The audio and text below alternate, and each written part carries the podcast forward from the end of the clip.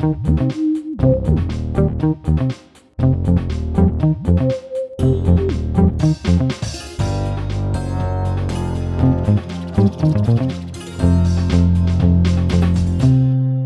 тихо, тихо, давайте-ка понаблюдаем, а внимательно. Видите его? А, а точнее, слышите? Ведь это подкаст «Дневники Лоры Палны» в естественной среде обитания, причем подкаст от студии Терминвокс. А ведем его мы, Митя Лебедев и Маша Погребняк. Я, честно говоря, как-то не заметила, как наш подкаст превратился в документалку Animal Planet. Ну, а ну ладно. хочешь? Ладно, ладно, Мить, молодец, молодец. Значит, ну ладно, правда, смешно было, но Спасибо, просто... что не ударили. Честно говоря, я каждый раз мы с тобой садимся, я не знаю, что от тебя ожидает. Кто слушает нас впервые, мы здесь говорим про маньяков и про серийных убийц, рассказываем резонансные истории разных идиозных личностей и аккуратно разбираемся, почему все-таки в мире происходит э, криминал, злодейство и всякое плохое. Именно так. Всех искренне радостно видеть, слышать, ощущать. Мы счастливы, что вы с нами и что вас все больше, судя по всему, потому что ряды Лора Палмеров множатся и даже с немного неожиданных сторон. Кстати, Маша, я тебе не рассказывал, что подкаст «Дневники Лоры Палны» впервые за два с лишним года существования послушала моя мама. Да ладно, серьезно? Подожди, по-моему, ты мне говорил, что она его из принципа не хотела слушать. Ну, так, собственно, все и было, что и в жизни, в общем, много слишком всего веселого, плюс она, как человек с э, психологическим образованием, она твердо убеждена, что вся вот эта маниакальная движня — это то, чего в ее жизни должно быть вообще по минимуму, то есть она даже «Молчание ягнят», по-моему, так и не смотрела, из принципа как раз. Но вот недавно она начала с малого, и после всех моих рассказов послушала флудовыпуск, если честно. Тут-то я и напрягся Да, немножечко. Чего? Там уже вроде ничего такого. Мы с тобой все чин по чину попели, Меладзе в конце. Ну да, но я там матом ругался. А, ну подожди, это же была цитата наших замечательных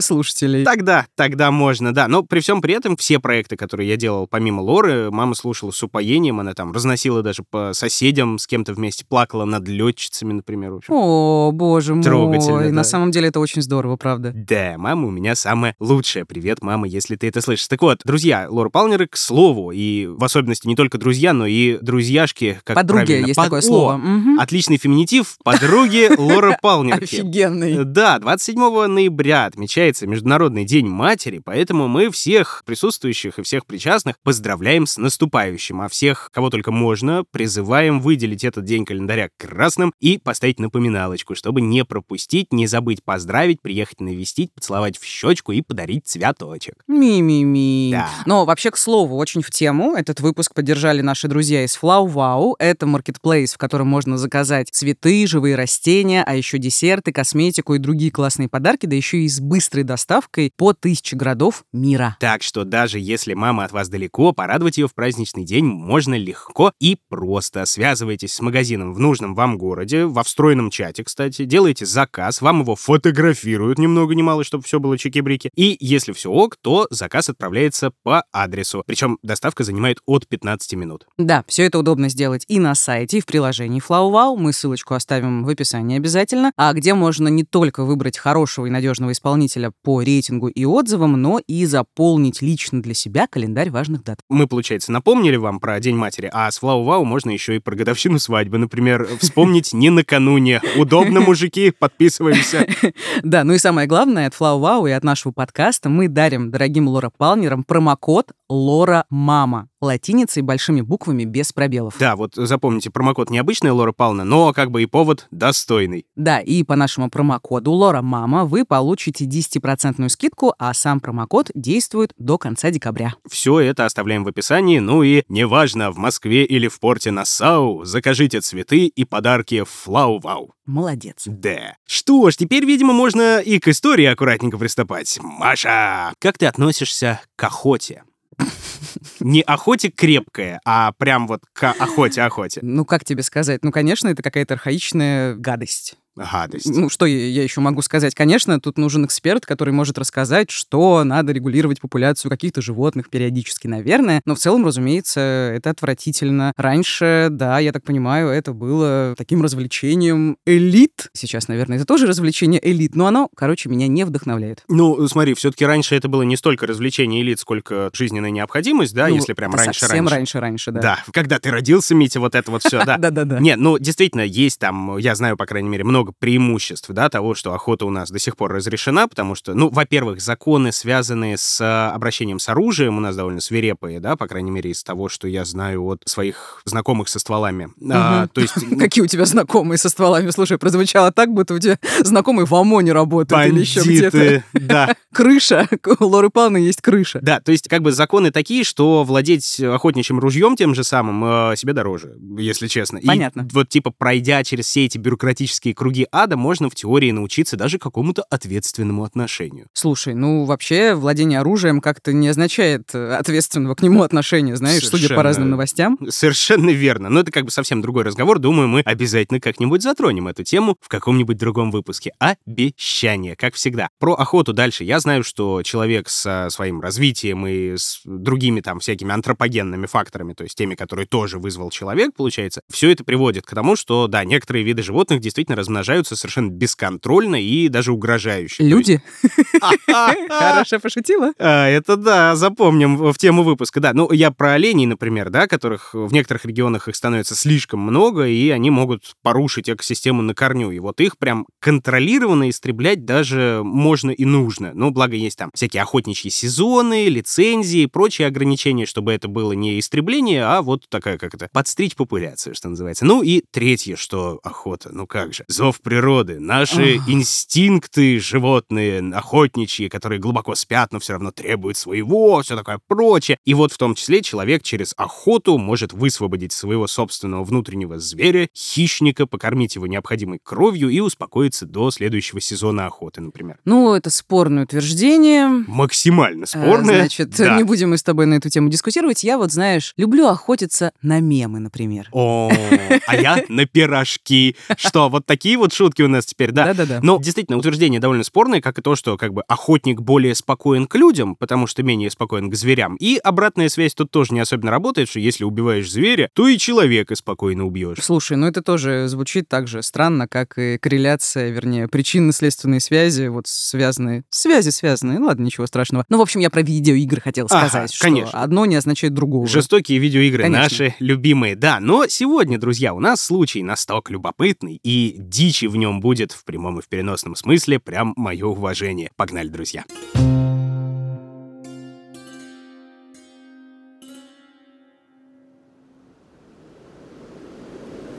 Начало 80-х. И без того холодные леса Аляски в это время года скованы снегом. Глубокие сугробы способны поглотить любого, и жертву, и хищника. Птицы от холода падают с веток. Олени до кости раздирают ноги о жесткий острый наст.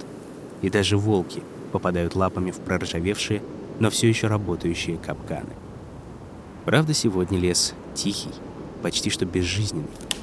Внезапно звенящую тишину разбивает хруст веток и частое сбивчивое дыхание. На небольшую поляну выбегает девушка, полностью обнаженная. Она тщетно пытается отогреть уже посиневшие ладони. Ноги неумолимо перестают слушаться. Каждая частичка ее тела буквально кричит, что пора остановиться, хотя бы ненадолго передохнуть. Но она продолжает бежать. Ее гонит первобытный, животный страх за свою жизнь. Страх загнанной жертвы. Девушка постоянно оборачивается назад, в чащу. И тут видит среди ветвей его глаза и нацеленное ружье. Выстрел. За ним еще один. В этот раз пули не достигают цели. Но она почему-то уверена, что преследователь промахнулся нарочно. Он играет с ней. В отчаянной попытке она бросается в заросли колючего кустарника, раздирает кожу о ветки ради призрачной надежды затеряться. Но ее бледное тело слишком хорошо видно даже на снегу. Пока, наконец, не звучит очередной выстрел, и капли крови не окрашивают сугроб а незнакомец в строгих очках и охотничьей куртке с ружьем наперевес подходит к ней, окидывает взглядом свою добычу и достает нож, чтобы отметить новый трофей в своей страшной коллекции. Цитируя великих, ты втираешь мне какую-то дичь. Какая-то дичь. Так, ну, видимо, мы сегодня говорим про охотника на людей. Угу. Еще у старика Киплинга цитируется старая охотничья песенка «Затравишь оленя за целый день, убьешь, если ты не калека». Но разве сравнить эту дребедень с охотой на человека? Как славно загнать человека в капкан, как славно травить человека. Правда, это уже доказано, что такой песни реально нет, он ее сам сочинил, что весьма и весьма постмета-иронично. Ну да. Большой молодец автор Маугли. Так вот, звучит действительно такая штука сродни всем этим вот городским легендам о зажравшихся богачах, которые вывозят каких-то несчастных в свои угодья и под чашечку чая начинают затравливать биглями каким-нибудь самого опасного хищника в мире, то есть человека. Это я У. вспомнил какого-то ужасного персонажа из «Игры престолов», который любил так делать. Да, да, да, звали? да. Рамси Болтон Вот, это вот, вот, да. прекрасная сволочь, которая, собственно, во многом основана на кое-ком. Ну что ж, интригу в сторону, в отличие от традиционных слэшеров, хорроров и всяких там псевдоисторических романов, это история правдивая. Сегодня, друзья, речь у нас пойдет о Роберте Хансене. Такой же, как и многие другие наши персонажи, максимально неприметный, но невероятно опасный человек с довольно длинным списком жертв. Кстати, в прессе он запомнился скорее не своими охотничьими навыками, а прозвище у него довольно прозаичное — мясник-пекарь. Так, подожди. Мне кажется, что либо мясник, либо пекарь. Или он Тут од- бы, одно из двух. много идентичностей. Как тот старый мем «Ты же пекарь, зачем тебе музыка?» Пики-булки, алды тут. Так вот, чуть подробнее об этом расскажу обязательно и про мясника, и про пекаря, и про охоту. Собственно, про охоту есть э, такое замечательное понятие, как трофейная охота. Это когда убиваешь животное не ради мяса, или не только ради мяса, но и для, собственно, трофея. Чтобы повесить его где-нибудь у себя ну, в гостиной. Например, да. Об этом вот так вот говорил экоактивист и борец за охрану окружающей среды Гаррет Паттерсон. Как и серийный убийца, охотник за трофеями планирует нападение с большим вниманием, взвешивая все аспекты. Как и серийный убийца, он заранее определяет тип жертвы, то есть биологический вид, на который будет охотиться. И как серийный убийца, охотник за трофеями полностью понимает, где именно он будет выслеживать добычу и с помощью какого орудия совершит убийство. Страсть к сувенирам – такая же объединяющая черта. Маньяк может забирать с собой элементы одежды, волосы или органы жертвы, по той же причине, по которой охотник вешает на стену выдающиеся рога или крупные головы убитых им животных. В обоих случаях это трофей, напоминание о погоне, где он одержал верх. То есть, получается, здесь еще спортивный интерес имеет место. Ну, конечно, конечно. Как бы именно спортивным интересом многие охоту до сих пор и оправдывают. Типа, я, ребята, я это не ради живодерства, животных же я не ем, поэтому, да, как бы такой красивый интерактивный тир. Это ужасно, друзья мои. Конечно. Мы осуждаем, учитывая, что как бы есть огромное количество способов выплеснуть адреналин там, и вот все это необходимое вам, наблюдая за более благородными видами спорта. У меня, например, некоторые товарищи с лихвой компенсируют свою вот эту распирающую маскулинность просмотром UFC. Поправь, если я ошибаюсь, это типа бои без правил. Нет, совсем нет. На самом деле UFC — это глобальный бренд, довольно крутая, если не революционная история в мире смешанных единоборств. Это даже не все то, о чем мы в свое время рассказывали в первом сезоне, если помните, друзья, выпуск про Ламата Вьехитас и про Луча Либре. Здесь все по-настоящему и все построено на уважении. Причем уважение и атлетов друг к другу, и к спортивным достижениям, и к личному росту каждого через преодоление. Собственно, широкой аудитории UFC должен быть известен по личности Хабиба Нурмагомедова. Но так как главные состязания доступны в основном по подписке, у нас, например, с тех пор, как Visa и MasterCard ушли с рынка, были, насколько я знаю, проблемы с оплатой. Но вот сейчас наши друзья из UFC попросили нас рассказать про UFC Fight Pass. Это видеосервис, где транслируются все турниры, и теперь он снова доступен на территории России. Причем это и топовые поединки, а их проводится ни много ни мало больше 200 за год, и архивные записи, тысячи и тысячи часов. Смотреть UFC Fight Pass теперь можно через покупку промокодов, то есть взял себе на месяц или на год, оплатил, ввел все необходимое на сайте и смотри, сколько влезет. Ну, звучит неплохо, правда, единоборство не совсем моя история, но про уважение в спорте, про преодоление себя мне нравится в любом контексте, Конечно, конечно. Мужики, не боитесь, ловите релакс и подписывайтесь на UFC Fight Pass. Все ссылки оставили в описании. Ох, Митя, какой же ты все-таки шалопай. Шалопай. Ой, Да-да-да. Да. Ну ладно, давай вернемся. У нас охотник, э, я уже забыла, как его зовут. А, Как будто ты помнила в первые секунды после того, как я его назвал, если честно, Мария. А, Роберт Хансен. О, молодец, молодец. Давайте все вместе тогда, получается, вспоминать, узнавать и обалдевать. В добрый путь, друзья. Итак, наш сегодняшний герой Роберт Кристиан Хансен. Родился аж в 1939 году в гордом штате Айова. В семье всего было трое детей, Роберт был старший. Про мать и отца известно не так уж и много, но в разных биографиях и разных статьях всегда особенно отмечается, что батя Хансена работал пекарем. Ага, пекарем, то есть отец мясника пекаря и сам пек булки. Вот Да. видишь, у меня есть память. Не как у золотой рыбки. Не, Мария, ты умница. Да, действительно, как бы у Хансенов была своя семейная пекарня, и маленький Роберт в ней довольно в раннем возрасте стал активно подрабатывать и помогать родителям. Какое-то время там семья жила в Калифорнии, там что-то не заладилось, и в 49 году пришлось вернуться обратно в Айову, где они уже осели, получается, окончательно. Мальчик начинает ходить в новую школу, в городе, где его никто не знает толком, и ему довольно сложно находить общий язык со сверстниками, потому что сам по себе он небольшой такой, щуплый, совершенно скромный и очень застенчивый. Ну и на нервной почве у него выплывает наружу совершенно суровое заикание, а к переходному возрасту весь этот великий образ дополняется еще и жуткими прыщами по всему лицу. В смысле жуткими? Ну, Прям. часто же бывают просто прыщи. Не, вот тут вот прям жуткими, потому что А. как бы даже не как у обычных подростков, это какое-то сверхболезненное акне, которое по прошествии лучших лет его жизни, оно разбороздило ему лицо рытвинами и рубцами. Слушай, ну да, получается, ну так как мы знаем, как дети относятся друг к другу, я полагаю, что в школе над ним издевались из-за Именно, этого. именно так. Сам он э, свои школьные годы чудесные вспоминал очень болезненно.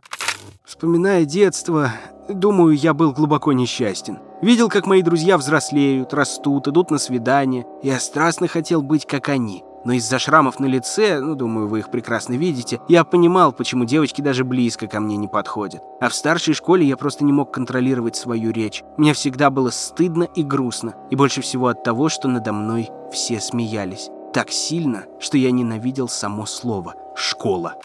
Слушай, а что было в его семье? Насколько она была сурова, и была ли у него поддержка хотя бы там? Ты знаешь, не очень известно. Многие отмечают, что вот этот папаша Хансен был человеком суровым и властным, даром что пекарь. И я давайте вслед за этим тоже поспекулирую немножечко, потому что... Наше благодаря- любимое Да, дело, да, да. богоугодное. Богоугодное. Ну, как бы благодаря тому, что жена моя сейчас очень много всего читает по воспитанию юной поросли, я знаю, что в Дании, например, растут самые счастливые дети в мире. И всякие лайфхаки оттуда миллиард разных книжек транслируют на весь остальной мир. Не всегда успешно. Ну да ладно. Там вот сейчас действительно все неплохо в Дании. Довольно принимающие родители, они заняты при всем при этом работой, собой, а государство заботится о воспитании детей. Все демократично, все рады, довольны, но это все, как я понял, последние годы. Если говорить про даже не 30-е, 40-е, когда рос наш сегодняшний персонаж, а рос он, напомню, в Америке, а про годы юности его отца, который вроде как из Дании и из семьи иммигрантов получается, то представления о воспитании там, ну, наверняка были, скажем так, устаревшие. Видимо, ты хочешь сказать, что воспитание было традиционным, таким типом мужским, патриархальным и так далее, и от отца, наверное, он большого тепла не видел. Ну, думаю, да. Там и мать даже, скорее всего, принимала в этом пассивное довольно участие. Тем временем, мальчик Бобби, получается, прыщавый, заикающийся, тихий подросток. Он понимает, что красивые девушки ему уже нравятся, но шансов у него никаких. Как в том меме, помнишь, где автобус на рельсах говорит, ну что, ну самое страшное, если она скажет нет, и тут поезд его сносит, а на нем написано «фу». Блин, очень, очень грустно. Слушай, ну, наверняка по этому поводу тоже были спекуляции. Попробую угадать. Возможно, из-за того, что у него в детстве, юношестве было такое неприятие, да, общества, явно неудачи среди девочек, возможно, он, ну, как бы не совсем любил женский пол из-за М. этого. Есть такое? В корень, Мария. Ну, как бы откуда же еще все это проистекает? Нет, Пок- ты серьезно? Ну да, да. Ну то есть, по крайней мере, это ну слишком часто прослеживающаяся корреляция среди тех же там насильников, убийц женщин, ну чтобы ее не замечать как бы Ну да. слишком часто. Да. Но наш персонаж выпускает пар по-другому. Ну, по крайней мере, поначалу. Еще в юности он раскрыл в себе, если не талант, то неплохие способности к стрельбе. Ну, в принципе, это нормально. Да, тревожненько, но не настолько. Ну да, норм. Стреляет он э, из спортивных луков и из охотничьих винтовок. А там и затея с охотой ему тоже приглянулась. По-моему, это было чуть ли не единственное, что объединяло их с отцом. Вот единственный общий интерес. Отец тоже был страстный охотник, у него была роскошная коллекция оружия, 17 стволов, по-моему. и Они вот вместе могли хоть как-то где-то провести провести время, но через какое-то время мальчишка Бобби понимает, что можно и в одинокого это делать, потому что оформил себе охотничий билет, ружьишко под мышку, ушел в лес, и там тебя никто не осудит, не засмеет. Слушай, ну Прекрасно. такая вполне себе понятная форма сублимации. Форма контроля над ситуацией тоже имеет место. Проявление власти через превосходство, да, над теми же животными. Ну да, да, и тоже, собственно, пресловутое выплескивание адреналина и удовлетворение примальных, то есть первобытных потребностей. Это спорно, конечно, но в его случае, по крайней мере, это точно работало, Мгм. вот так сказать. Тем не менее, полностью купировать, конечно, все эти школьнические унижения и отсутствие любви одной охотой не получилось, как мы узнаем чуточку позже. После школы надо было что-то делать, надо было куда-то устраиваться на работу, ну, никаким колледжем, как я понял, там не пахло, и он вступил в ряды армейского резерва. Там он служил год, и после всего этого устроился в полицейскую академию помощником офицера подготовки, или как это у них там называется, drill sergeant. Что-то знакомое, но не помню, что это такое. Ой, это, слушай, это прекрасная совершенно должность американских там всяких силовых и воинских подразделений. Это человек, чья прямая обязанность заключается в том, чтобы орать. А, а drill это как ор или там что-то... Не, ор, а ну, какое-то слово. Это многозначное слово, оно Пилить означает или- и тренировку, и сверло. А, вот, сверло, Да. сверло. То есть он тебя сверлит, но тренирует. Жесть. Ну, вот вспомните каждый там военный или околовоенный фильм, там обязательно есть такая мразь, которая там унижает, оскорбляет, там по-армейски брутально шутит и так далее. А, ну это как в фильме Кубрика «Цельнометаллическая Да, оболочка», да? да. Собственно, там прекрасно показано, к чему такое обращение приводит. Рядовой куча, в чем дело? Но Ох.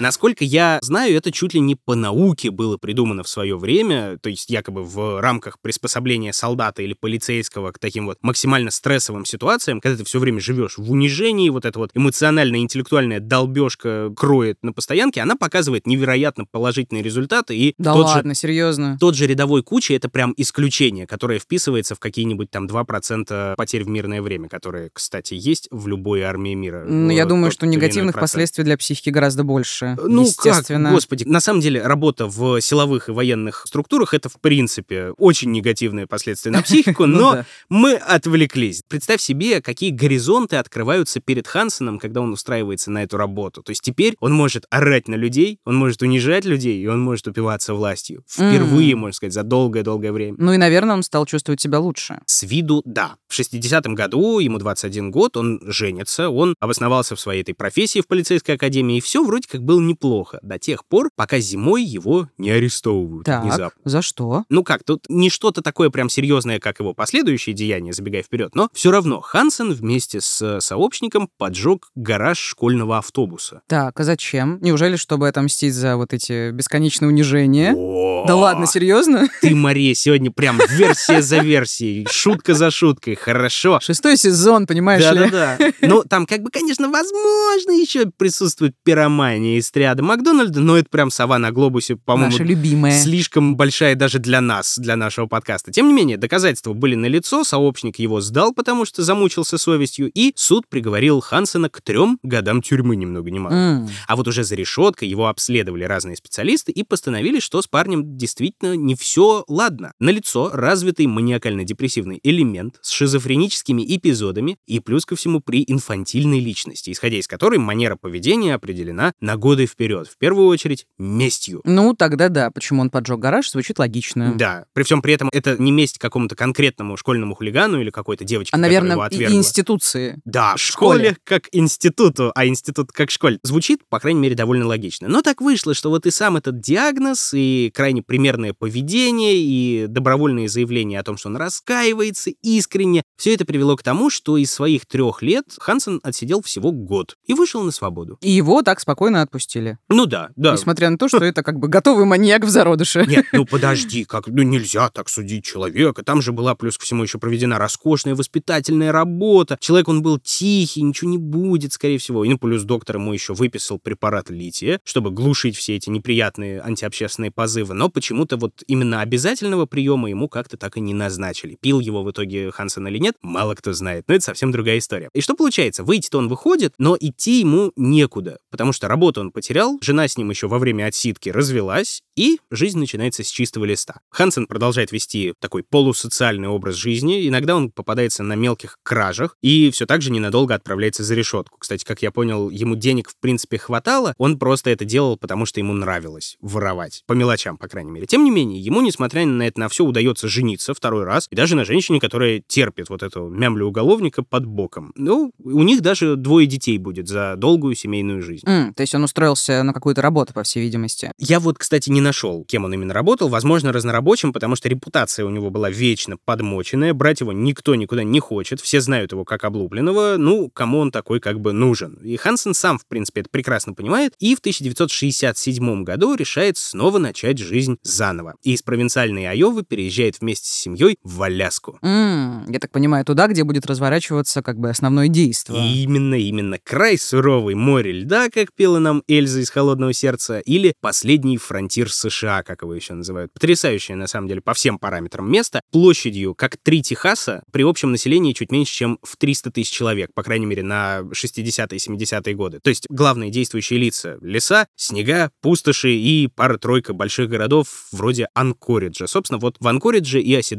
наш южанин Хансен. Слушай, ну удобно. Ему там, э, я думаю, лучше, чем было, да, никто его не знает. Все Вот. такое, иллюзия новой жизни. Ну да, ему на тот момент э, 28 лет, он, правда, на первый взгляд готов начать нормальную, спокойную жизнь. Следует по стопам отца, на какие-то сбережения открывает собственную пекарню, вливается в местный охотничий клуб, а таких в лесной Аляске, прям скажем, немало, устанавливает пару местных рекордов и вешает 2-3 пары крупных рогов на стену бара. Мгм. Ну, короче, освоился. Да, свой в доску рубах парень становится, при всем при этом диковинный он, конечно, для здешних мест товарищ, потому что вот это вот холодное лицо датчанина, легкое заикание, а то иногда из него и вовсе лишнего слова не вытащишь, молчаливый такой товарищ, спокойный взгляд, при всем при этом холодный из-за стекол своих больших очков, и особенно вот взгляд, которым он на барышень на местных смотрит, все это вызывает некоторую дрожь. Но близкие знакомые на это большого внимания не обращают, а у него были настоящие друзья, как я понял, даже несмотря на все эти странности. Ну, видимо, друзья из охотничьего клуба. Как минимум, да. Дела у него, кстати, идут более чем неплохо. Настолько, что он живет в добротном доме в этом Анкоридже, а через несколько лет заимеет свой собственный охотничий домик, где-то там в далеких краях лесов и озер, куда будет добираться, ни много ни мало, на своем личном самолете. Так, э, Воу. подожди, откуда у него личный самолет? Пекарь на Аляске. Да, но там самолет, это, конечно, так сильно сказано, скорее это кукурузник. Но это я забегаю вперед при всем при этом. И все же, через пять лет спокойной жизни, темная натура Роберта Хансена выплывает на поверхность.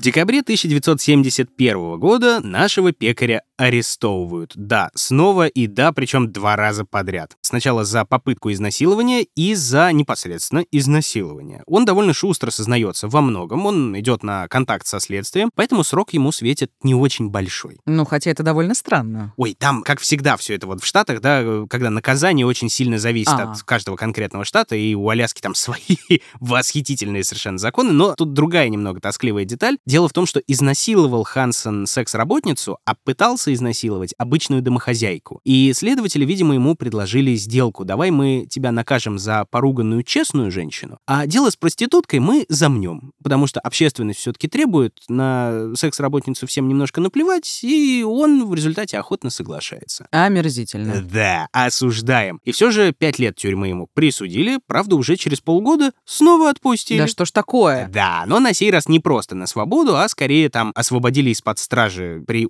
обязательном устройстве на работу. По-моему, это как-то так называется. Ага. Помнишь, мы а, обсуждали в межсезонье с экспертом по тюрьмам, кстати, послушайте, очень интересный выпуск, друзья, а, обсуждали, что в Штатах активно применяется вот эта история с а, встраиванием заключенных в мирную жизнь, и выпускают их, получается, постепенно. А, ну да, чтобы он сначала сидел и работал, потом просто работал под надзором, а потом, э, как бы, когда отсидит. Ну, короче, по-моему, это называется ресоциализация. Ресоциализация, прекрасно. Вероятнее всего, изнасилований, кстати, было гораздо больше в тот период, просто в тот раз он попался. А так были девушки, которые либо побоялись рассказать обо всем, либо рассказали, но им никто не поверил. Вот как, например, в случае с неизвестной жертвой, которая предпочла скрыть свою личность, ей на момент нападения было 17 лет.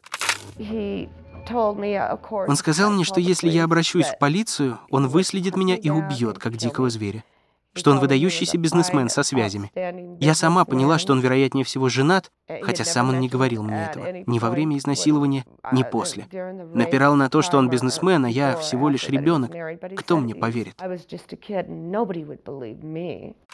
Ну и никто не поверил, да? Судя по всему, да. Но как раз в это время, получается, где-то это 72 год, Хансен, вероятнее всего, начинает убивать. А почему вероятнее всего? Непонятно? Потому что сам он активно очень отпирался, но немного косвенных доказательств было, я чуть подробнее расскажу, или потому что на него хотели спихнуть. Глухари. Как Мгм. всегда, классика. В 71 году, аккурат незадолго до ареста и до последующего суда, там чуть ли не с промежутком в несколько дней, обнаруживают тело 18-летней Силии Ван Зантен. Находят причем в лесу, замерзшую насмерть. Коронер выдвигает версию, что на девушку могли напасть, судя по следам на запястьях, и детективы решили, что она от кого-то, видимо, бежала, но просто заблудилась и погибла в чаще. Ну, понятно. Похоже на то, что ты описывал в начале. Да, некоторые совпадения с последующими эпизодами, только, правда, потом заметили, но, правда, сейчас полиция не особенно что понимает. Учитывая, что вскоре Хансена посадили, продолжение серии не последовало, естественно. Мгм. Правда, с шагом в два года после этого пропали еще две девушки, и вот их так и не нашли. А в 80-м году случилась главная находка, которая дала ход всему делу. Недалеко от деревеньки Эклутна, близ Анкориджа, двое рабочих обследовали линии электропередач, ЛЭП и проводку всякую, и наткнулись на потревоженную землю, из которой торчало что-то зловещее. Рука. Возможно, но Кость.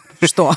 что-то похожее на руку, по крайней мере, как пишут. Э, Мужики напугались, сбежали и, благо, додумались позвонить в полицию. Оперативники отправились на место, нашли сильно разложившееся тело девушки в обрывках одежды, документов, каких-то других опознавательных знаков не было, и установить личность было невозможно, потому что еще помимо разложения там дикие звери постарались, к сожалению. Неопознанный труп получил наименование Эклутна Энни. М, Помнишь, ты мне рассказывал в реконструкторе, кажется, про Джейн Доу, Да. так называют неопознанных. про всех Доу. Я тоже, кстати, удивился, почему она не Доу. Видимо, в некоторых штатах есть и другая традиция. Вместо вот этой вот расплывчатой всеобщей фамилии Доу можно называть трупы по месту обнаружения и по первой букве, собственно, места обнаружения. Точнее, даже не по букве, а по звуку. А, Потому что вот это эклутно в английском начинается с «и», как «ей» русское, а имя Энни с «эй», как «а» русское. Но оба по звучанию стартуют с «э». Эклутно Энни. Короче, всех запутал, извините. Чуть позже мы увидим еще один случай вот именно такого наименования. Про погибшую ничего не было известно, разве что судмедэксперт нашел колотую рану на спине. ну и понял, что это убийство. Да, и тут народ, конечно, зашевелился не на шутку, правда, сделать ничего не мог. Через несколько лет только полиция получит разъяснение от э, самого убийцы. Немного забегая вперед, сам Хансен называл Энни как раз своей первой жертвой и активно на этом настаивал. Он рассказал, как э, подобрал ее в центре города, как предложил отвезти домой, но вскоре девушка поняла, что едут они вот прям вообще не туда. Попросила отвезти ее обратно в город. Тот сказал, что заедет чуть подальше, ничего страшного не происходит. И когда девушка начала волноваться, повышать голос, он достал пистолет, направил на нее и сказал, будешь делать, что я скажу, не пострадаешь. Потом поехал в болотистую местность и внезапно застрял. В смысле, машина застряла? Забуксовал, да. А, В- в- въехал в нелепо, какую-то конечно, хотя грязь. ситуация ужасная. Именно, да. Причем настолько нелепо, что Хансен даже попросил девушку помочь ему толкнуть машину из грязи. Но как только она вышла, она э, бросилась бежать, естественно. К сожалению, маньяк оказался в тот раз быстрее, повалил ее на землю и стал убеждать, что он не причинит ей вреда, хватит рыпаться. По воспоминаниям, правда, самого Хансена, девушка так громко кричала, что «Нет, ты убьешь меня, я знаю, ты меня убьешь», что он э, в какой-то момент потерял над собой контроль, выхватил охотничий нож и вонзил ей в спину. То есть лежала она, получается, на земле ничком, а он э, сидел на ней, да. Но, повторюсь, все это полиция узнает гораздо-гораздо позже. А эту девушку опознали? Нет, причем не опознали до сих пор, хотя энтузиасты до сих пор там регулярно выкладывают фото ценностей, всяких ожерелий, часы ее, художественные реставрации лица делают по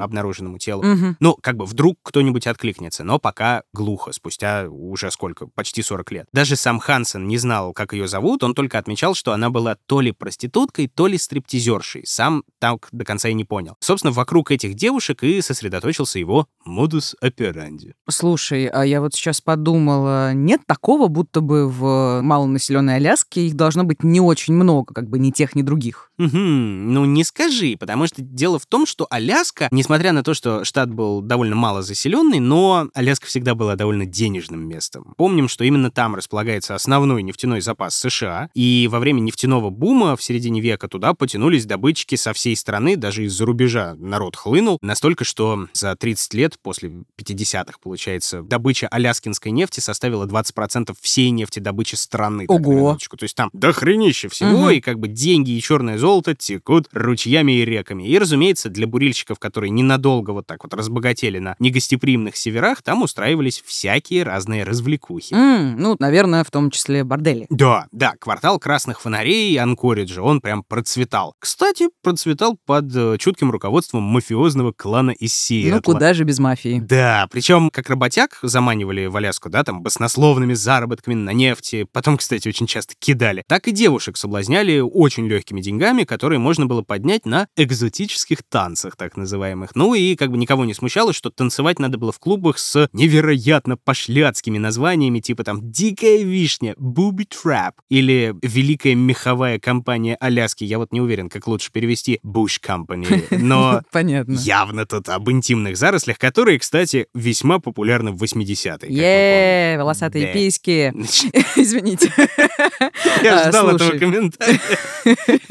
Я за естественность выступаю. Ладно, извините. То есть, получается, девушки от танцев были вынуждены перейти на секс за деньги, да, так что секс-работниц было действительно много. Более чем, да. Ну, то есть там они были либо вынуждены, либо их вынуждали, к великому сожалению. И причем крупные клубы вот эти вот развратнические, они делали ежемесячно выручку до сотни тысяч долларов, и все в наличке. То есть, представь, обороты, будь здоров. Кроме того, где проституция, там и сопутствующий криминал. Ну да. Да, так что уличные бандосы, которые иногда работали в спайке с ночными бабочками, они вполне себе могли по заказу или просто из гангстерского форсу избить, ограбить какого-нибудь богатого буратино. Так что да, это я все к чему? К тому, что у полиции Анкориджа было много, прям очень много дел. Не то, что там в каком-нибудь глухом Твин Пиксе, где единственное убийство, ему посвящены два сезона и целый один спецагент. О, мой Да. любимый спецагент. Ладно, извините. Слушай, то есть в теории они могли списать это все на мафиозные разборки и как бы забить. Ну, в целом могли, но, насколько я понял, кстати, они так не сделали, за что им честь и хвала. Даже еще одно обнаруженное тело, примерно, кстати, в то же время, что вот эта первая девушка, Эклутна Энни, они, в принципе, так и не задумались, что орудует серийник, все-таки было довольно мало связующих факторов. А, кстати, нет, нет, тут я, пожалуй, лукавлю, потому что Аляска-то довольно-таки богатое место на своих маньяков тоже, потому что в 79-м, по-моему, году, с 79 по 81 там были обнаружены убитыми четыре женщины и девочка 11 лет, это я, извините, в топ небольшой. Там делом занялись федералы, и вскоре органы вышли на некого Томаса Бандея, техника с местной авиабазы. Он даже успел признаться в убийствах, правда, он тогда был в Техасе, и аляскинская полиция не могла его задержать. И пока они ездили туда-сюда получать ордер, он выехал из дома на мотоцикле и врезался в грузовик. Таким образом, себе. лишив себя жизни. Драматичная история, которая на какое-то время объясняла, по крайней мере, страшные находки в лесистых частях Аляски. То есть идет кто-то, видит труп, полуразложившийся, полусъеденный, ну, наверное, это Бандей. А, его то есть, получается. Бандей орудовал параллельно с Хансоном. Да, да. Ага, и тела продолжали находить. Ну, находили их довольно редко при всем при этом, потому что лесов много, и как бы там ходить не переходить. Но, да, гораздо чаще в полицию поступали тревожные обращения о том, что бесследно пропала та или иная девушка. Только в 82 году, это получается через два года после первой полноценной жертвы, пара охотников набрела на тело 23-летней Шерри Морроу. Сильно разложившийся труп, полностью одетый, кстати. Но Мгм. при обследовании судмедэксперты нашли три пулевых ранения в спину.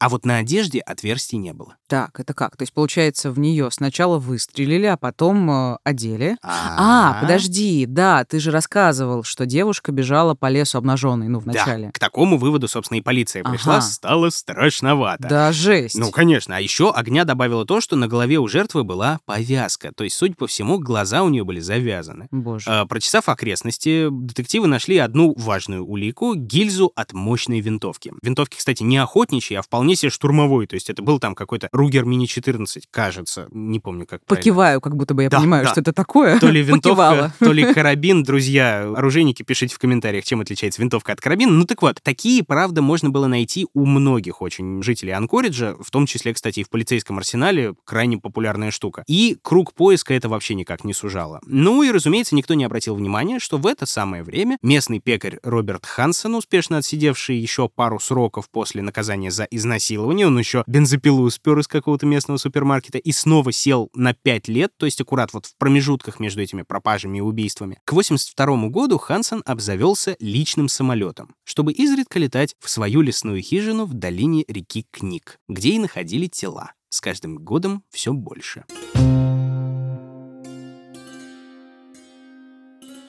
По состоянию на 83 год у полиции на руках уже 4 трупа. Ну, один старый, десятилетней давности, да, вот который самый первый из обнаруженных, да, я рассказывал, Да. он в серию пока включен не был. А вот три последних, судя по всему, погибли при слишком похожих обстоятельствах. Делом занимается группа следователей, которая получила неофициальное прозвище «Группа по топлес-танцовщицам», потому что две из трех девушек, по всей видимости, вертелись именно вот в порочных кругах Анкориджа, если можно так сказать. Занимался всем этим детектив Глен Флот. В сентябре 83-го группа обнаружила уже пятое тело, ну или четвертое, получается, если в плане похожести друг на друга. Короче, Мгм. очередное. Паула Голдинг, ее опознали. Паула Голдинг, 30 лет, и все то же самое. Пулевые ранения, под нетронутой одеждой, завязанные глаза, следы на запястьях. И тут уже стало ежу понятно, что работает в долине реки Книг серийник. Тщательно изучив все возможные улики, подробно описав всех жертв, детектив направляет все необходимое, ни много ни мало, в ФБР и запрашивает психологический портрет. Оттуда через некоторое время приходит, что убийца, по всей видимости, опытный охотник, страдает от низкой самооценки, у него большие проблемы с женщинами, причем не только сейчас, но и вообще в жизни, страсть к сувенирам у него есть, и вот еще один крутой момент, вот как о нем вспоминал местный прокурор Фрэнк Ротчайлд.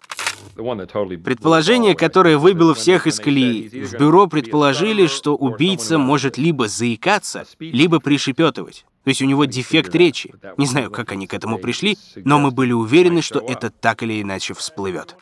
Вау. А нам говорят, что профайлер — это какая-то странная профессия Вот, бесполезная. вот Очень круто. Так вот, друзья, понимаешь. Слушай, а я правильно понимаю, что, несмотря вот на этот точный психологический портрет, Хансен вообще никак не попадается на глаза полиции? Э, практически нет. Ну, не считая вот этих там каких-то недавних арестов за кражу бензопилы, извините, пожалуйста, да. Все это время живет совершенно спокойно. Но вот аккурат в этом 83-м году, причем за пару месяцев до обнаружения нового тела вот этой Паулы Голдинг, он совершает большую ошибку. Очень большую ошибку. Значит, представь себе, 13 июня Роберт едет по злачному району Анкориджа и тормозит у 17-летней проститутки Синди Полсон. Предлагает 200 долларов в обмен на оральные утехи, та соглашается и запрыгивает в машину. Маньяк отъезжает в более-менее безлюдное место, после чего уже по отработанной схеме достает пистолет и приказывает вести себя тихо. Затем отвозит девушку в свой дом в пригороде Анкориджа. Так, подожди, в свой дом. Это какой-то отдельный дом, у него же вроде семья. Слушай, вот я тоже не очень разобрался. Либо преступление он совершал в другом доме, либо, по еще одной версии, он в то время отправил и жену, и детей в длительную поездку по Европе, А. на родину предков датчан, видимо. То есть, да, дела у пекаря в Анкоридже, как мы уже говорили, идут максимально неплохо. Дальше начинается страшное. Оказавшись в доме, Хансен насилует девушку, пытает ее и издевается. И продолжается это целый день. Выдохшись, маньяк приковывает ее цепью за шею к балке в подвале, а сам устраивается прикорнуть на диване там же. Ну, разумеется, достаточно далеко, чтобы даже на расстоянии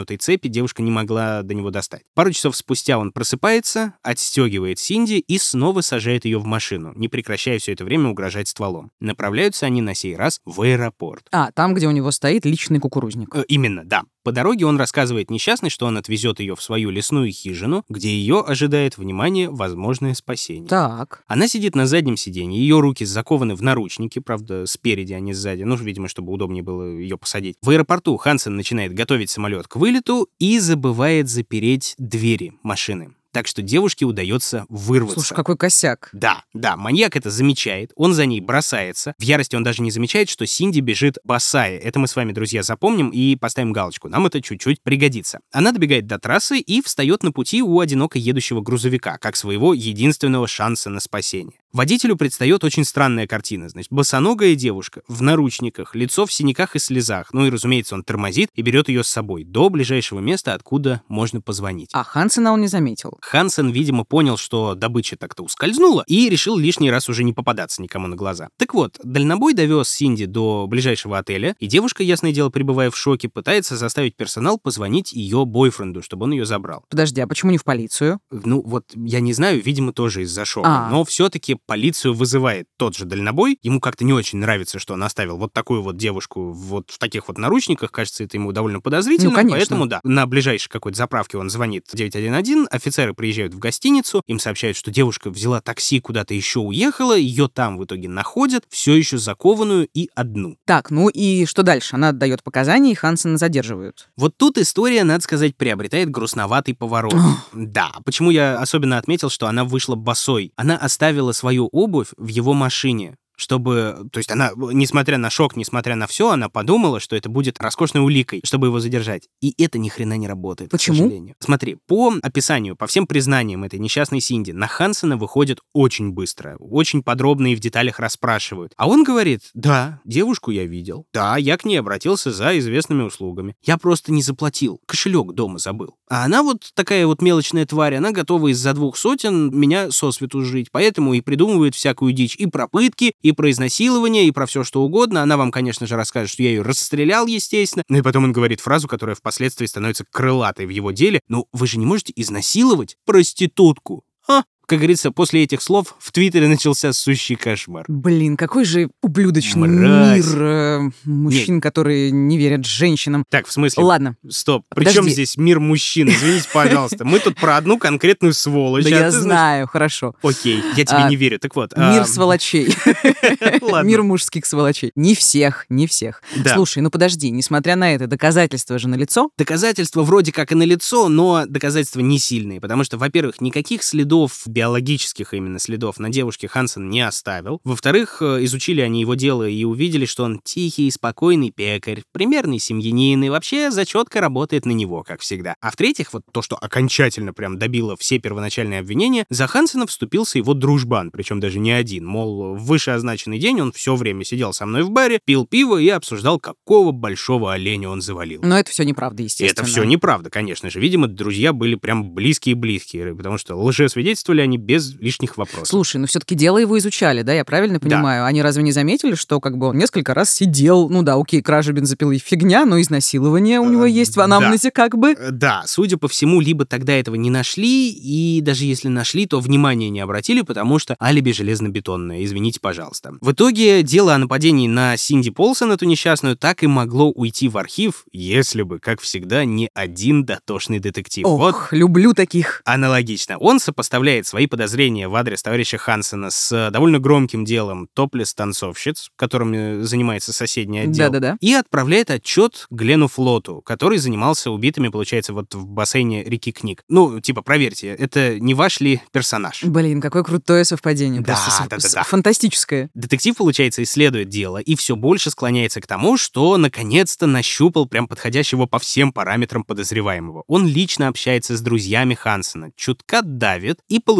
признание. Да, Бобби заставил нас соврать. Он нам немножко угрожал, мы его пожалели, потому что семью рушить нельзя, что он там с проститутками, а вообще он стрёмный, и он нам никогда другом-то и не был. После этого полиции развязали руки фактически и выдали в эти самые цепкие руки ордер на арест. Красота. 27 октября, через э, 4 месяца после нападения на Синди Полсон, Хансена повязали в собственной пекарне, и вот этот вот детектив Флот подошел к последующему разговору с особым прям шиком. Он на стенах допросной расклеил карты бассейна книг, фото с мест преступлений, фото могил с разных ракурсов, фото семьи Хансена, кстати, а затем оставил подозреваемого в комнате одного, посидеть, повариться. Какое-то время даже он за ним э, следил через зеркало, ну, как вот в этих вот шоу про копов рассказывают, да, и Мгм. показывают. И он отмечал, отмечает, что Хансен был не то что даже напуган, он был скорее заинтригован, даже немножко возбужден. Слушай, то есть, получается, он хотел использовать это в качестве такого психологического прессинга, а получилось наоборот. Мы же помним, да, что многие маньяки очень любят, когда ими интересуются, он видит, в общем-то, все эти карты, да, самоутверждается, вот я каков, много чего сделал, Да. поэтому, да, получает какое-то удовольствие от этого. Ну, то есть цель достигнута была в любом случае, относительно, правда, потому А. что поначалу он э, признаваться-то не спешил и все отрицал. Благо, в это же время офицеры уже обыскивают его дом, и там находят много чего интересного. Прямо в трофейном зале, где висят рога и копыта, в тайниках находятся дешевые украшения, бижутерия всякая, и впоследствии станет ясно, что они принадлежат убитым девушкам, некоторым, по крайней мере. Там же под половицами покоится винтовка Ругер Мини-14, о которой мы уже говорили, и эксперты вскоре сопоставили, что именно из нее застрелили и Шерри Мору, и Паулу Голдинг, вот э, двух последних обнаруженных. Но главным сокровищем становится авиационная карта местности, вся испещренная крестиками, совсем как на обложке дневников Лоры Палны. Мгм. Крестиками он, видимо, помечал жертв, э, места их захоронения Да. или... Именно так. Ну, два крестика, причем совпали с э, могилами вот этих вышеупомянутых девушек. Еще одна с телом, которые нашли в 80-м году. А сколько всего было крестиков? При обнаруженных 4-5 телах крестиков было больше 20, некоторые источники говорят, что их было 37 штук.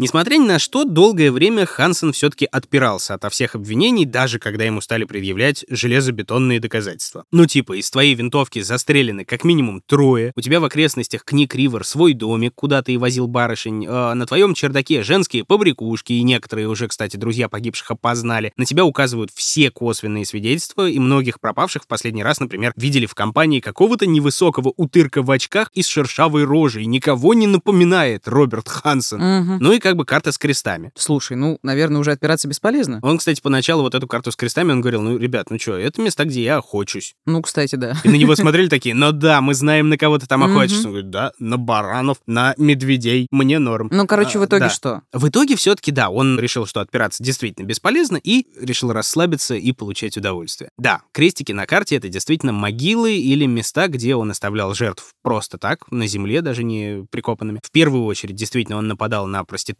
на секс-работниц, на стриптизерш, и да, все это затевалось исключительно ради контроля и ради мести всему женскому полу. Это не совсем его слова, конечно, это в целом как-то вытекает из его общей речи. М, Слушай, а он вообще рассказал, кстати, с какого момента он начал именно охотиться, да, Мгм. а не просто расправляться с девушками на месте? Ну, Конечно, да, чуть-чуть еще потерпим, и вот я прям подхожу Стараюсь, к этому. Да. стараюсь. У следствия еще возникли предположения по поводу вот совсем ранних тел и ранних исчезновений. Как минимум три девушки до вот этой эклутной Энни. Крестики на карте свидетельствовали против Хансена, но вот сам он не признавался, потому что они совпадали с э, местами, где последний раз девушек видели, ну, по крайней мере, довольно близко. Но Хансен называл только Энни своей первой жертвой. Вот только с нее он все и начал. Ну Мгм. и модус операнди свой он расписал крайне подробно. Начиналось все с договора об интиме, причем если девушка соглашалась на все без особых проблем, то маньяк отвозил ее, кстати, домой, с пожеланием никого не рассказывать, если что-то выходило за рамки оплаченного. Если барышням не нравилось, и они уходили в отказ, то в ход пускался отточенный план. Вот так вот сам Хансен это все описывал на допросе.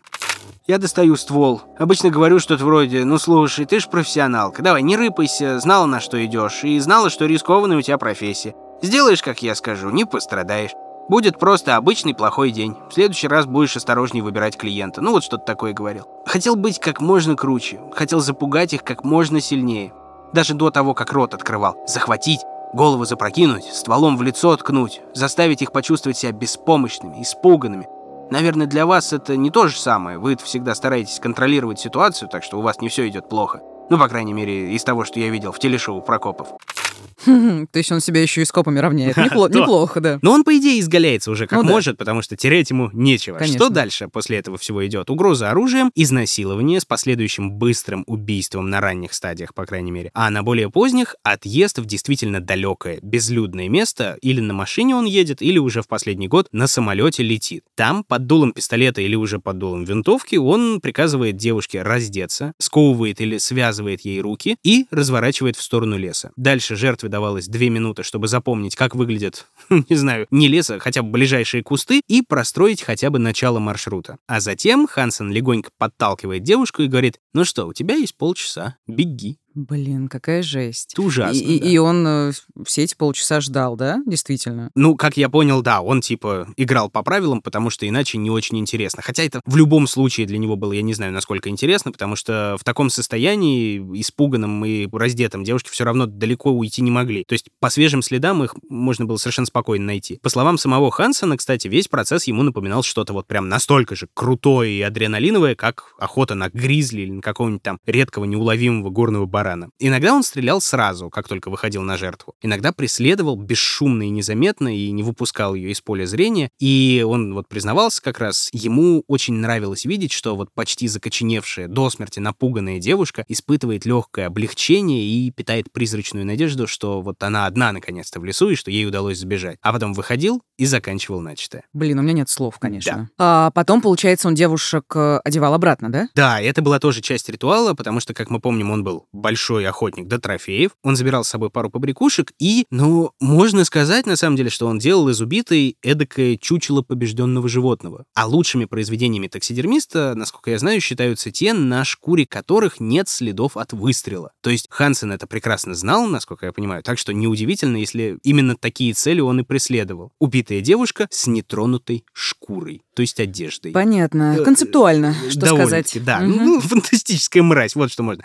Количество жертв пугающее, но доказательств к каждой крайне мало. Учитывая, что уже как бы и по имеющимся в распоряжении полиции улики тлели на глазах, да, надо было действовать решительно и быстро. И следствие предлагает ему сделку в очередной раз. Он чистосердечно признается хотя бы в четырех убийствах, вот, которые у них есть на руках, а все остальные списываются со счетов. Вот так просто. Ну, так вот легко Ну ладно. ты понимаешь, на самом деле они все равно бы списались так или М. иначе. То есть подтянуть их в единое уголовное дело было бы очень сложно. А Хансен отложил бы себе приговор еще плюс ко всему. Ну а в этом случае он довольно бодро согласился и дал полные признательные показания вот по четырем случаям. За это его должны были определить в тюрьму не с максимальным уровнем безопасности, то есть вот такой строгач, где с ума сойти легко, совершенно спокойно, в такой на бомбер, по-моему, сидел, Мгм. если я помню. А посадят его не в такое страшное заведение, а в обычное федеральное учреждение. Он от такого отказаться не мог просто и согласился. Ну и его посадили. Ну, смотри, там еще была прикольная деталь. Суд, когда начался, ему предъявили обвинения по многим статьям, еще больше статей было, чем убийство. Там были и нападения, и похищение, и применение огнестрела незаконное, и воровство, и, что самое любопытное, страховые махинации.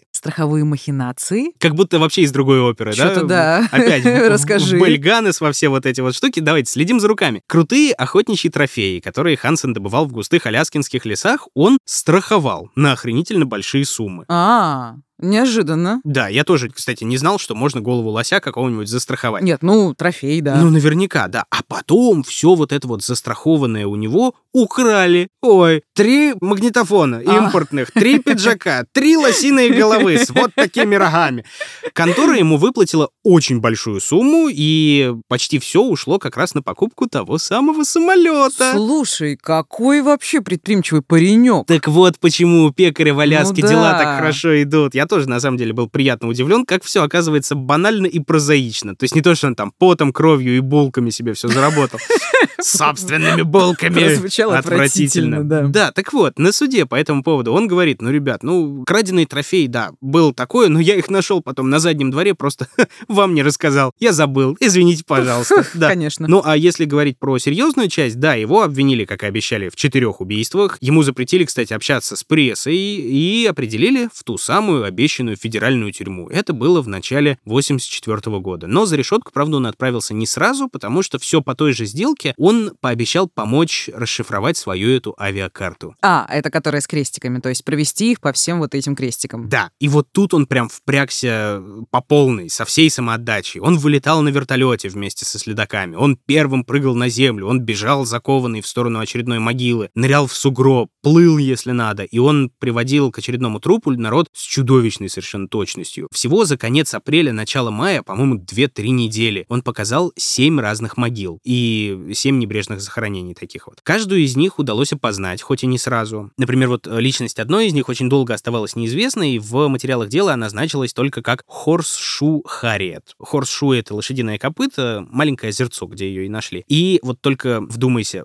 В 2021 году стало известно, кто она. С помощью Мгм. ДНК-теста, с помощью судебной генеалогии восстановили это все. Очень крутое направление судмедэкспертизы. Там генетическая информация запускается на предмет совпадений в открытые базы данных, бехдаты там и вот это вот всякое такое все, М, такое прочее. Я... Очень профессиональное объяснение. Да, да, друзья, я как... Нет, ну вообще все понятно на самом деле. Ну, я как в этом, в американском мультике 90-х, да, когда вот нужно героя ученого какого-нибудь шибко умным и крутым показать, пусть он смотрит там в какой-нибудь пульт, где мелькает радар, и он говорит какую-нибудь псевдонаучную чушь, там, квантовый прыжок зафиксирован, валентность повысилась, настраивайте ингибиторы протонной помпы. И такие, значит, э, вот эти малолетние Ну сопляки сидят, о, такой он умный, я стану ученым, когда вырасту. Ну так вот, возвращаясь к Хансену. В 88 году он окончательно и бесповоротно уже сел в тюрьму в Аляске. До этого он, кстати, посиживал в Пенсильвании, не знаю почему, но Посиживал. посиживал, да. И относительно недавно, в 2014 году, его перевели в коррекционный комплекс Анкориджа, потому что здоровье у него расшалилось. Собственно, там он и скончался от сердечно-сосудистого заболевания в возрасте 75 лет. Весь присужденный срок он отсидеть не успел, потому что я забыл сказать, что судья отправил его за решетку без права на УДО на 461 год.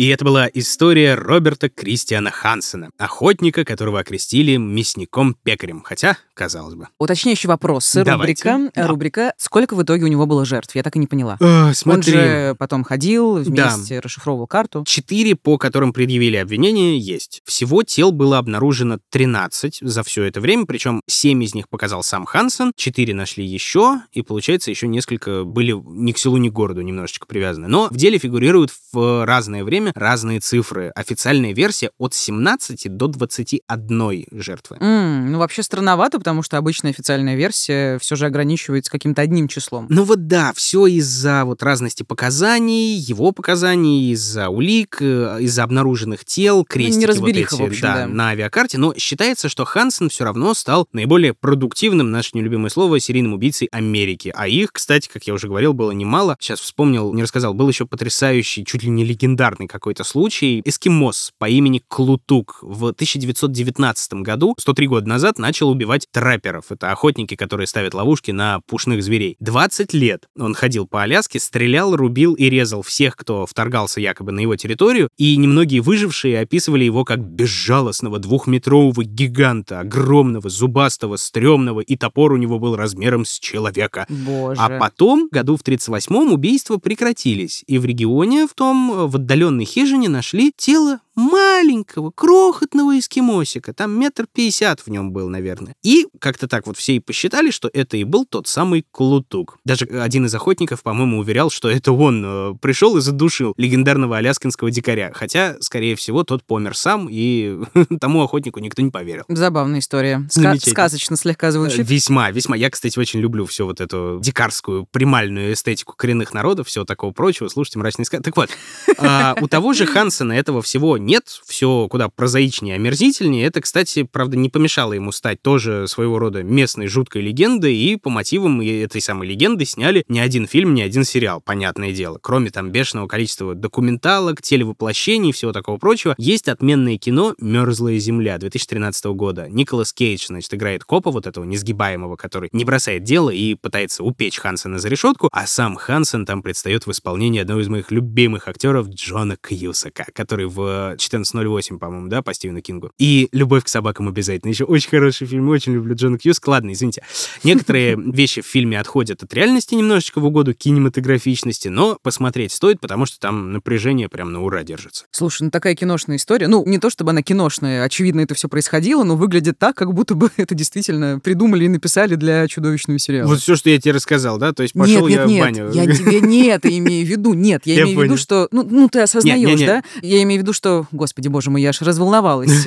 Ну, что это можно, ну, как бы спекулировать на этом и делать огромное количество фильмов, потому что такой сюжет... Ну бы, да, нереалистично как будто бы. Действительно, Да. сюжет роскошный, в принципе. Ну и вся охота на людей, как троп, как такая вся история. Ох, Да, это, в общем-то, сюжет роскошный, особенно для литературы недавней, наверное. Очень хороший способ подчеркнуть разницу цивилизаций. Цивилизация прошлого, цивилизация настоящего. Вот раньше можно было охотиться вообще на кого угодно, потому что, как бы, дикарь-каннибал, он разницы в мясе не видит. А мясо человека, кстати, еще и вкуснее, поговаривают. Да? Ну, или, по крайней мере, полезнее. Ну, э, так. э, мне кажется, я... Опасные разговоры пошли. Мы э, упоминали, по-моему, какое-то исследование, что, как бы это сказать-то так, чтобы Может, и рыбку съесть, и говорить? косточкой не подавиться. А, Возможно, ладно. да. Мгм. Да, ну так вот, пишите в комментариях, да, когда пошла жара в культуре, да, чтобы обличать охоту ради развлечения, вот то, о чем мы говорили в самом-самом начале, да, этот троп стали привлекать очень многие писатели того времени, фантасты там разные многочисленные и даже классики. Например, американский писатель Ричард Коннелл еще в 20-е годы написал замечательный рассказ «Самая опасная игра», или это можно перевести еще как «Самая опасная дичь», «Самая опасная потеха». Там игра слов легкая, что где игра и Мгм. дичь, они как раз слегка взаимозаменяемы. И вот там как раз охотник за трофеями, родом из Нью-Йорка, падает с яхты где-то на Карибах и оказывается на вроде как необитаемом острове, который очень даже обитаем, потому что живет там злобный русский граф Заров. И, собственно, он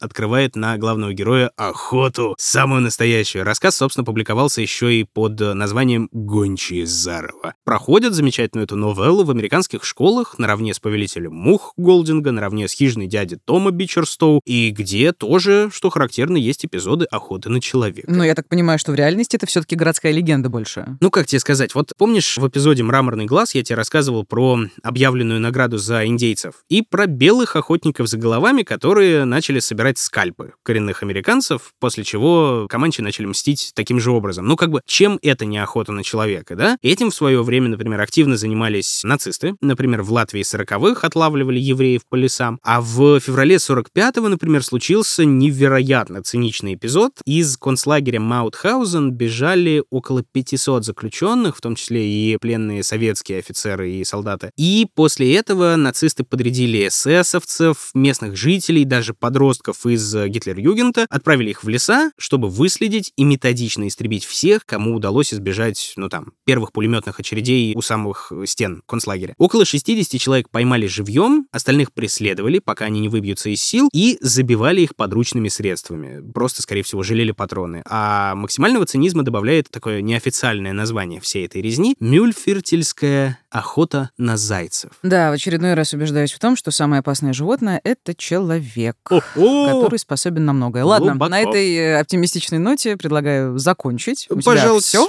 Э, ради бога Христа. Да? Да, Мгм, Христа почему, ради. бы, почему бы, собственно, и нет. Друзья Лор Палмеры, прощаемся мы с вами ненадолго. Уже на следующей неделе будет новый закрытый выпуск. А о чем он будет, слушайте до самого при самого конца и пишите в комментариях свои догадочки. Собственно, подписку можно оформить все там же, в мобильном приложении на сайте SoundStream, где еще и 14 дней бесплатного доступа, так, на минуточку. Можно в нашем официальном сообществе ВКонтакте через ВК Donuts, а еще в Apple подкастах и на Патреоне. Да, все открытые выпуски ждут вас на всех подкаст-площадках, где вам удобно. Apple, Google, CastBox, Spotify, Яндекс.Музыка. А еще мы выходим на YouTube. Не забываем. Конечно, и не забываем про полезные ссылочки в описании на наших друзей, на наших кормильцев, на наши смешные интересные соцсети, на дорогую родную студию Терминвокс. Там много кайфотного контента от нас и не только от нас. Ну а это был подкаст «Дневники Лоры Палны». Меня зовут Митя. Меня зовут Маша. Будьте осторожны. И будьте счастливы.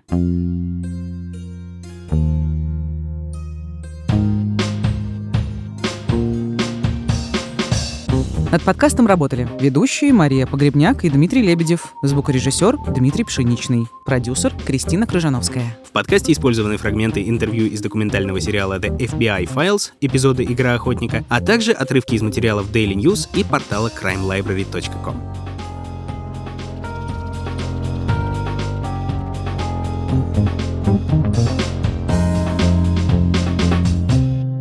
Следующий выпуск о пути к счастью, об общечеловеческих ценностях, переваренных воспаленным сознанием, об исковерканных душах в стремлении к радости, блаженству и святости, и о богах и богинях внутри каждого из нас.